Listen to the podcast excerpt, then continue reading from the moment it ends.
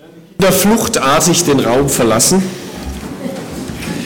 nutze ich die Gelegenheit, Werbung zu machen. Der eine oder andere ist vielleicht schon über diesen Flyer hier gestolpert, Bildungsplan 2016. Akzeptanz von Vielfalt, Inklusion, Heterogenität, Gender Mainstreaming, Gesamtschule und nur einige Stichworte zu nennen, prägt so die Diskussion der Schulpolitik der Zukunft in unserem Land. Und wie kaum ein anderes Thema hat der Bildungsplan, der 2015 eigentlich eingeführt werden sollte, jetzt Bildungsplan 2016 heißt, mit einer Petition im letzten Jahr die politische Diskussion um dieses Thema bestimmt. Der Mensch, der diese Petition eingebracht hat, den haben wir eingeladen nach Böblingen, Gabriel Stengle, Realschullehrer äh, und von ganz harmloser Tätigkeit im Nagoltal plötzlich im Fernsehen überall präsent gewesen, Zeitungen, überall hat man über ihn geschrieben. Der Realschullehrer aus Nagold, der böse Mensch, der gewagt hat zu sagen, dass diese sexuelle Vielfalt, die jetzt in allen Schulfächern gelehrt werden soll, also auch in Mathematik, und in Geschichte und überall, äh, dass das nicht unbedingt dem Grundgesetz äh, unseres Landes äh, entspricht. Dieser Mensch wird also Stellung beziehen. Was ist eigentlich dieser Bildungsplan? Was beinhaltet der? Was hat unsere Landespolitik also davor? in der Schulpolitik zu verändern, bis hin zu Erfahrungslernen, auch von Grundschülern schon, was sexuelle Aktivitäten betrifft. Das alles wird er uns erläutern und auch kritische Stellungnahme dazu beziehen und dann natürlich sich auch Fragen und Ähnlichem stellen. Wer also Interesse an diesem Thema hat, wie es in unserer Schul- und Landespolitik da weitergeht, Mittwoch, 6. Mai in unserem Haus in der Süddeutschen Gemeinschaft Böblingen, Heubergstraße 23, Mittwoch, 6. Mai um 19.30 Uhr. Es liegen noch etliche Flyer aus und man kann auch sonstige interessierte Eltern natürlich gerne dazu mitbringen und einladen. Brennpunktthema Bildungsplan. So, wie machen wir jetzt die Kurve zur Predigt? Ganz einfach. Wir wollen ursprünglich Gemeinde leben. Dazu gehört auch, dass man sich mit dem Thema äh, dessen, was um uns herum geschieht, natürlich auseinandersetzt. Ich selber habe verschiedene Dinge auch an Zertifizierungen durchlaufen, um Gemeinden beraten zu können, um Methodik zu haben, wie man Gemeinde flott und fit machen kann. Und jeder hat heute auch hier sitzend den Wunsch, natürlich irgend in einer Form zu einer lebendigen, zu einer richtig attraktiven Gemeinde zu gehören. Was muss man denn dazu tun? Mit der Attraktivität christlicher Gemeinden scheint es nicht ganz so weit her zu sein in unserem Land. Einer Untersuchung zufolge kommen in deutschen christlichen Gemeinden im Jahr 1,5 Menschen zum Glauben. 1,5, also der Komma 5 ist dann immer ein bisschen schwierig, so ein halber Mensch, aber ist ja Statistik. Pro Gemeinde kommen also 1,5 Menschen zum Glauben, es sterben aber fünfmal so viele aus diesen Gemeinden. Das heißt schlicht unterm Strich, wir nehmen ab. Wir werden weniger, nicht mehr. Was kann man denn tun? In dieser Herausforderung, Gemeinde heute zu leben, attraktiv genug zu sein. Welche Methoden wären es denn? Welche Einstellungen und Ideen brauchen wir, damit das gelingt? Wie müssten Christen denn heute leben? Welche Tricks und Kniffe Volker, bitte sag's uns doch, was wir tun sollen. So wurde ich ja schon verschiedentlich auch von Gemeinden eingeladen, von Landeskirche über Freikirchen, alles, was da so kreucht und fleucht, um ihnen dabei zu helfen. Und ich bin mehr denn je der Überzeugung, dass wir eine Rückbesinnung brauchen auf den Kern unseres Glaubens. Nur wenn wir dort klar sind und in diesem Zentrum angekommen sind, wird unser Glaube, wird unser Gemeindeleben dann uns auch attraktiv erscheinen und anderen Menschen auch. Was ist der Kern unseres Glaubens? Es ist ganz einfach gesagt Gott selbst. Gott ist der Kern unseres Glaubens. Und das Bild von Gott, das jeder von uns hier so hat, ist der entscheidende Punkt. Es ist ein Unterschied, ob ich Gott als den Richter oder als den Vater kenne vor allem und auch so in meinem Blickfeld habe. Ich möchte es versuchen, heute mit einem Bild darzustellen. So wie das Licht sich durch ein Prisma in verschiedene Farben bricht, so begegnet uns Gott auch ganz verschieden. Gott hat sich nicht eindimensional gezeigt. Und so nehmen Menschen tatsächlich auch Gott ganz unterschiedlich wahr. Auch in unterschiedlichen Situationen erfahre ich Gott auf andere Weise und nicht immer gleich.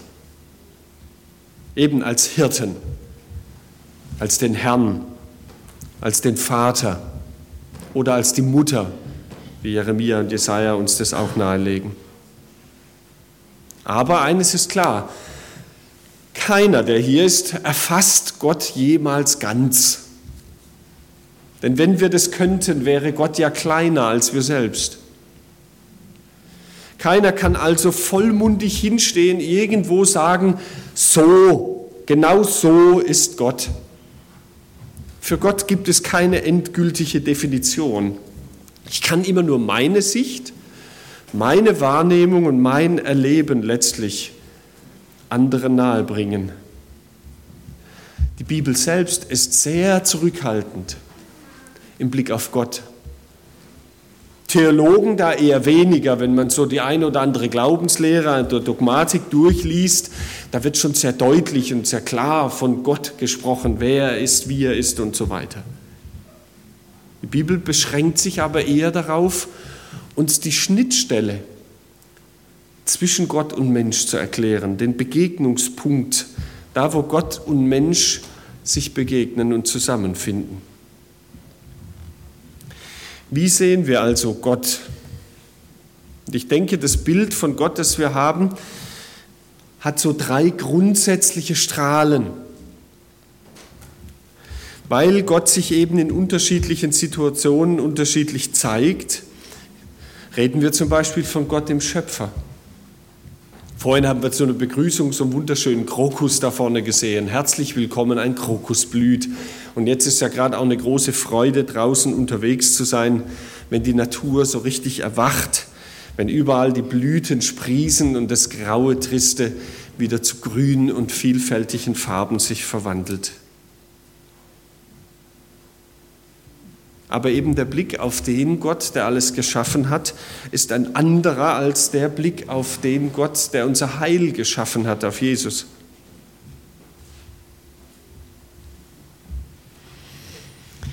Man könnte das jetzt mit einem schönen Fachwort beschreiben, was da vorne als Bild erkennbar ist, nämlich mit dem dreieinigen Gott oder der Trinität.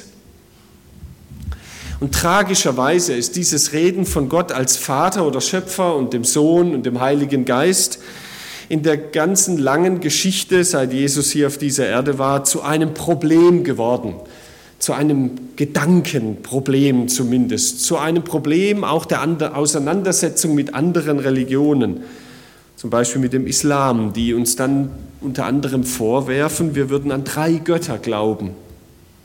Tun wir denn das? Manchmal habe ich im Gespräch mit Menschen schon den Eindruck, dass Christen fast so etwas wie drei Götter haben.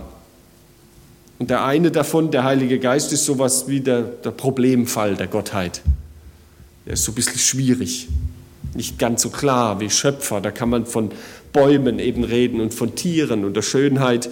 Bei Jesus, da kann man vom Heil reden, von einem Mensch, der gelebt hat und Dinge getan hat, der gestorben und auferstanden ist. Der Heilige Geist ist so ein bisschen aber ich möchte heute etwas in die Richtung vorwärts bringen, dass ich überzeugt bin davon, dass dieses Wissen um einen dreieinigen Gott heißt, nicht an drei Götter zu glauben, sondern an die unterschiedliche Art, wie Gott Menschen begegnet. Der eine Gott, an den wir glauben. Und ich bin überzeugt davon, dass das, was Moslems gegen die Trinität sagen, auch das ist, was ich gegen die Trinität sagen würde. Ich bin da völlig mit ihnen einig. Zum Beispiel sind Moslems dagegen, die sagen, nein, Gott hat keinen Sohn in dem Sinn, dass hier durch menschlichen sexuellen Akt ein Sohn Gottes gezeugt worden wäre. Da bin ich völlig einig mit den Moslems. Ich bin aber auch überzeugt davon, dass jede Einseitigkeit in unserem Gottesbild auch wiederum zu Spaltungen führt. Man braucht eben nur in die Kirchengeschichte hineinzuschauen. Wenn dann der grüne Bereich zum Beispiel überbetont wird, dann haben wir das liberale Lager. Wenn der rote Bereich, wie das eher bei Evangelikalen und auch Pietisten der Fall ist, wenn dieser rote Bereich überbetont wird, dann haben wir dahin eine Fehlentwicklung. Und wenn die blauen den Heiligen Geist überbetonen, dann haben wir die Charismatiker und schon haben wir Grund genug, miteinander in Streit zu geraten und zu sagen, warum wir doch die Richtigeren wären als die anderen. Vielleicht hilft es doch einmal, die Bibel zu Rate zu ziehen. Am Ende in der letzten Woche, am letzten Abend, wird uns mustergültig von Johannes ein typisch klassisches rabbinisches Lehrgespräch vor Augen geführt, wie damals der Unterricht eines Rabbiners und seiner Jünger lief. Die haben nämlich Fragen gestellt, darauf gibt der Rabbi Antwort, dann kommt aus dieser Antwort heraus schon wieder die neue Frage. Und so geht es hin und her, einen ganzen Abend lang. Das wird uns in Johannes 13 bis 17 so berichtet. Ein Ausschnitt davon. Da spricht zu ihm Judas, nicht der Iskariot. Herr, was bedeutet es, dass du dich uns offenbaren willst und nicht der Welt? Jesus antwortete und sprach zu ihm, wer mich liebt, der wird mein Wort halten und mein Vater wird ihn lieben. Und wir werden zu ihm kommen und Wohnung bei ihm nehmen. Wer aber mich nicht liebt, der hält meine Worte nicht. Und das Wort, das ihr hört, ist nicht mein Wort, sondern das des Vaters, der mich gesandt hat. Das habe ich zu euch geredet, solange ich bei euch gewesen bin. Und jetzt kommt der einzige Satz in der Bibel, wo diese Dreieinigkeit tatsächlich in einem Satz zusammen auftaucht. Aber der Tröster, der Heilige Geist, den mein Vater senden wird in meinem Namen. Der wird euch alles lehren und euch an alles erinnern, was ich euch gesagt habe. Den Frieden lasse ich euch. Meinen Frieden gebe ich euch. Nicht gebe ich euch, wie die Welt gibt. Euer Herz erschrecke nicht und fürchte sich nicht. Ihr habt gehört, dass ich euch gesagt habe, ich gehe hin und komme wieder zu euch. Hättet ihr mich lieb, so würdet ihr euch freuen, dass ich zum Vater gehe, denn der Vater ist größer als alles. Interessant, dass gerade nach diesem Satz im Blick auf die Dreieinigkeit Jesus gleich vom Shalom spricht, vom Heil Gottes, vom Frieden, den er bringt und schenkt. Nicht von der Auseinandersetzung, nicht von der Schwierigkeit, sich das alles zu denken oder merken zu müssen, sondern er redet vom Frieden, der gerade davon ausgeht, von dem Heil, dieses Heil Gottes, dieses Heilwerden des menschlichen Lebens, das Heilwerden der menschlichen Beziehungen und das Heilwerden schließlich der ganzen Welt und Schöpfung Gottes. Der Shalom Gottes, dass der wieder in die Welt wie am Anfang zurückkommen kann, hängt scheinbar direkt, nahtlos mit der Frage nach Gott, dem Vater, dem Sohn und dem Heiligen Geist zusammen. Was Jesus uns hier allerdings vor Augen führt, ist auch, dass es scheinbar um etwas geht, was mit Erfahrung zu tun hat. Wer mich liebt, mehrfach unterstreicht er diesen Punkt. Es geht um das, wie wir letztlich Gott erkennen können, wie wir Gott begegnen. Gott kennenlernen. Das Wort erkennen in der Bibel Johannes 17, Vers 3 heißt es dann so, das ist aber das ewige Leben, dass sie dich, der du allein wahrer Gott bist und den du gesandt hast, Jesus Christus, erkennen. Dieses Wort erkennen ist ein sehr spezielles im biblischen Sprachgebrauch. Etwas erkennen, Erkenntnis haben klingt vielleicht für uns zunächst nach Wissensaneignung und genau das ist es aber nicht. Im Hebräischen wird dieses Wort, ich wage es ja kaum auszusprechen heute Morgen, vor allem für den Geschlechtsverkehr verwendet. Für sexuelle Begegnung zwischen Mann und Frau. Adam erkannte sein Weib und sie wurde schwanger. Den Satz hat vielleicht der eine oder andere schon mal gelesen. Das heißt natürlich nicht, dass Adam da stand und gesagt hat, ah, Eva, und automatisch war sie schwanger. Nein, da ist etwas anderes passiert. Es geht um ganzheitlich lustvolle Begegnung. Das meint dieses Wort. Bücherlesende Denker, Theologen in einem Studierzimmer sind gerade nicht das Bild, das die Bibel vermittelt, wenn es darum geht, Gott zu begegnen und ihn kennenzulernen, sondern das Bild, das die Bibel verwendet, das Jesus selbst gebraucht, ist die sexuelle Begegnung zwischen Mann und Frau. Und das ist gar nicht anstößig.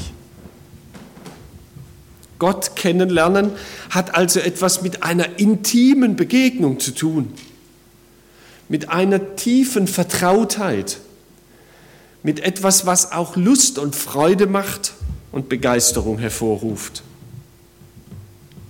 Also nicht zuerst unser Hirn, sondern unser Leben ist gefordert. Die Sprachfrequenzforschung hat etwas Besonderes ans Licht gebracht. Es gibt so, in jeder Sprache gibt es inzwischen so Bücher, so die 500 wichtigsten Wörter, die man braucht, um eine Sprache zu lernen. Das heißt, Sprachfrequenzforschung beschäftigt sich damit, was sind denn die 500 wichtigsten Wörter einer Sprache. Und da gibt es dann in diesen Büchern so Rubriken wie Essen und Trinken oder ähm, Kleidung und solche Dinge. Ja? Und dann gibt es auch eine Sparte eigentlich fast in jeder dieser Bücher über die 500 wichtigsten Wörter, wo es dann um Religion und Glauben geht. Und das ist hochinteressant, einmal diese Bücher näher anzuschauen, was denn da für Wörter in den Sprachen auftauchen, wenn es um Glaube und Gott und Religion geht. Was nie auftaucht in keinem dieser Wörterbücher, die es weltweit gibt, ist Erleben, Begegnung oder gar Lust. Was taucht denn auf, wenn es um Glauben, Religion in den Sprachen der Welt geht? Da tauchen Wörter auf wie Priester, Friedhof und Gotisch. Manchmal auch Gott, Liebe und Hoffnung, aber auch das Wort Privatsache taucht sehr häufig auf. Privatsache, Priester, Friedhof, Kathedralen, das scheint irgendwie mit dem Glauben näher verbunden zu sein als das, was die Bibel mit Glauben, mit der Begegnung mit Gott verbindet, nämlich eben Begegnung, Erleben, Liebe, Lust. Ist es das so, dass gotische Kathedralen in unserer Welt näher am christlichen Glauben wahrgenommen werden? Als Begegnung mit Gott, als eine persönliche Beziehung zu ihm zu haben? Erfahrung ist so ein heikles Ding, weil Erfahrung eben nie allgemein gelten kann. Erfahrung, das ist meine Seite, mein Erleben. Über das kann ich reden, das kann ich ausdrücken und beschreiben. Und eben nicht verallgemeinern. Ich kann meine Erfahrung nicht auf irgendjemand anderen hier übertragen. Und meine Erfahrung lässt auch keinen Rückschluss letztlich auf Gott selbst zu. Aber genau das will scheinbar Gott. Er will uns in je eigener und ganz besonderer Weise eben ganz persönlich begegnen. Beziehung zu uns aufbauen, die unverwechselbar eigenartig ist im Blick auf jeden einzelnen Menschen.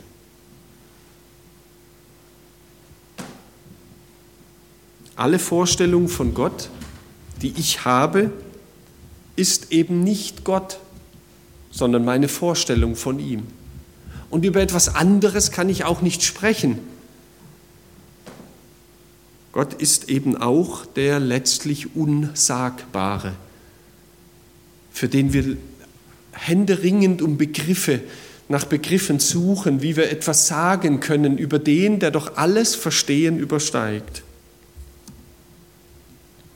Ich kann ganz ehrlich sagen, meine Reise nach Nepal war schon etwas Besonderes im letzten Herbst. Und die Vorstellung, die ich von Nepal hatte, war nochmal etwas wirklich ganz anderes wie die Realität in Nepal, die ich dann erlebt habe. Die Vorstellung von Nepal war anders als der Geruch.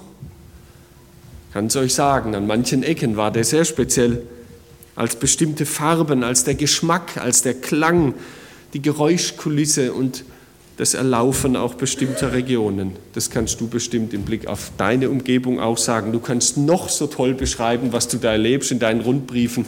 Wer mal selber dort war, hat sicher etwas anderes als die Vorstellung davon. Vorstellungen von Gott sind nicht Gott selbst. Aber gerade dazu oder davon lebt der Glaube. Und wenn wir heute mit Menschen ins Gespräch kommen wollen über Gott, dann ist die Frage nach Gott eine sehr persönliche, die wir von uns aus beantworten dürfen und müssen. Die Gottesbilder, die Menschen so haben, vielleicht wir selber ja auch, ein Gott, der Druck ausübt oder einen guten Opa, der weit weg auf einem Stuhl sitzt und mit einem irgendwie genüsslichen Lächeln diese Welt beobachtet. Es sind drei große Fragen, die es letztlich immer zu beantworten gibt, die wir selber beantworten müssen in unserer eigenen Sprache. Nämlich gibt es einen Gott? Die zweite Anfrage bedeutet ganz einfach, wenn es einen gibt, wie ist er dann? Und schließlich als letztes, was will denn Gott? Wenn es einen Gott gibt und wenn ich eine Vorstellung von dem habe, wie er ist, was will der dann?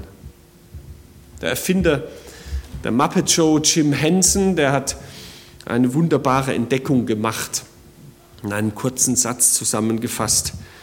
Er hat nicht nur Puppen und kreative Shows erfunden, sondern eben auch das herausgefunden. Ich habe im Lauf meines Lebens zwei Dinge erkannt. Es gibt einen Gott und ich bin es nicht.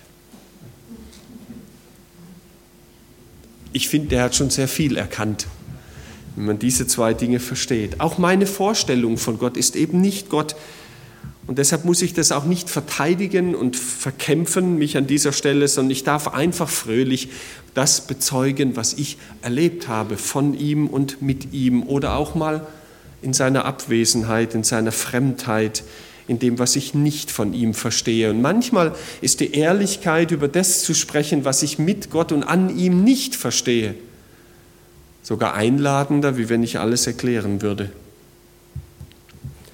Wieder zurück zu unserem Text. Unschwer ist zu erkennen, dass Jesus uns vor Augen malt, es geht um Beziehung vor allem anderen. Herr, was bedeutet es, dass du dich uns offenbaren, dich uns zeigen willst und nicht der Welt? Jesus antwortete und sprach zu ihm, wer mich liebt, wer mich liebt, der wird mein Wort halten. Und mein Vater wird ihn lieben. Und wir werden zu ihm kommen und Wohnung bei ihm nehmen. Da zieht also einer bei mir ein in mein Leben, in mein Lebensumfeld, taucht er plötzlich auf. Wir haben einmal einen Freund von uns, der aufgrund seltsamer Wirren in seiner Firma nicht mehr in sein Heimatland zurückreisen durfte, bei uns für ein paar Wochen aufgenommen und es schien kein Ende zu nehmen. Es war nicht klar, wenn der wieder nach Afrika zurück kann und dann war der eben da, einen Tag, eine Woche, vier Wochen, sechs Wochen, acht Wochen. Und das ist schon was, wenn plötzlich einer einzieht, mit dem man nicht rechnet, für den man eigentlich kein Zimmer hat und man dann das Leben mit so jemand teilen muss. Gott will selbst bei uns einziehen, mitwohnen. Das ist sehr intim und persönlich. Deshalb spreche ich ja auch mit ihm vor jedem Essen zum Beispiel und sage Dankeschön, ich weiß, das kommt eigentlich alles von dir. Wer mich liebt, das ist die Frage. Also nicht die Frage, was habe ich verstanden von Gott oder gar dem großen, schwierigen Thema der Trinität. Nicht, was verstehe ich alles, sondern ob ich diesen Gott, soweit ich ihm begegnet bin und etwas gehört habe, von ihm liebe. Ob ich mich auf diese intime Begegnung und Beziehung einlasse. Der wird mein Wort halten. Das Wort halten, das heißt so viel wie in Ehren halten auch gegen eigene Erfahrung hochhalten. Er ist Liebe. Egal, was ich gerade und wie ich Gott erfahre, er ist Liebe. Dieses will ich hochhalten. Es geht um die Beziehungsebene. Das ist unschwer zu erkennen. So redet Jesus von Gott und über Gott. Und so führt uns die Trinität letztlich nichts anderes vor Augen wie ganz unterschiedliche Erlebnisarten, die uns als ganzen Menschen herausfordern, Gott in der Schöpfung zu begegnen. Das ist unsere Nase gefragt. Das Riechen, das Schmecken, das Hören, das Sehen, das Betasten seine Herrlichkeit und Größe mit allen Sinnen zu erfassen. Schmecket und sehet, wie freundlich der Herr ist. Oder Jesus im Gebet als dem Herrn zu begegnen, mit ihm wirklich alles zu besprechen und auch mal das eine oder andere zu beschweigen, sein Eingreifen zu erbitten, dem zu begegnen, der mich mit Gott versöhnt hat Und es geht darum, die Macht des Heiligen Geistes zu spüren. Und diese seine Macht äußert sich vor allem in einem Punkt. So wird uns das im Neuen Testament beschrieben. Denn die Liebe Gottes ist ausgegossen durch den Heiligen Geist in unsere Herzen. Wiederum geht es um Liebe da, wo Gottes Liebe letztlich durch uns etwas bewirken kann, auch in Begegnung mit anderen und Beziehung zu anderen Menschen, da ist der Heilige Geist mächtig am Wirken.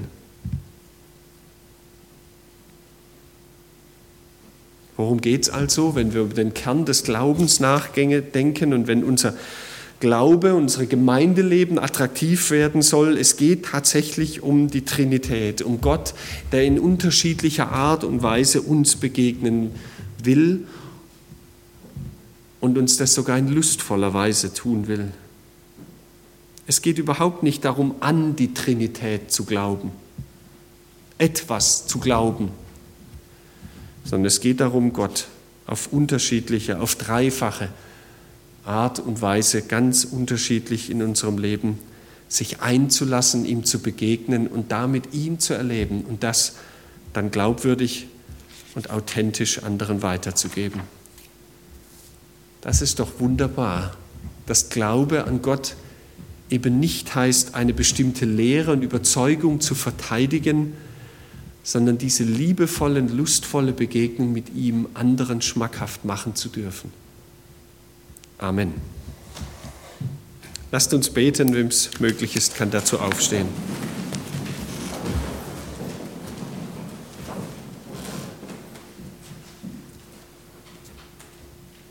Jesus, ich danke dir, dass du auf so eindrückliche, auf so klare Weise deinen Jüngern diese Begegnung mit Gott nahegebracht hast. Ganz handgreiflich und auch mitten im Leben, wo es sich ereignen kann, dass wir Erfahrungen mit dir machen und sammeln dürfen. Manchmal auch ganz widersprüchliche und vielleicht auch missverständliche. So zeigst du dich uns. Und die Liebe ist der Schlüssel, um dir zu begegnen, dass unser ganzes Herz, unser ganzes Verstehen und Denken sich auf dich ausrichtet, sich um dich dreht, sich mit dir beschäftigt dass jeder Augenblick, jedes Wort von dir, jedes Zeichen von dir, das wir aufschnappen können, wir gar nicht oft genug vor Augen haben können, um uns daran satt zu sehen. So wie das eben ist, wenn man liebt. Und davon lass unseren Glauben, auch unser Gemeindeleben bestimmt sein in der Mitte von dieser Begegnung mit dir, dem Vater, dem Sohn und dem Heiligen Geist. Amen.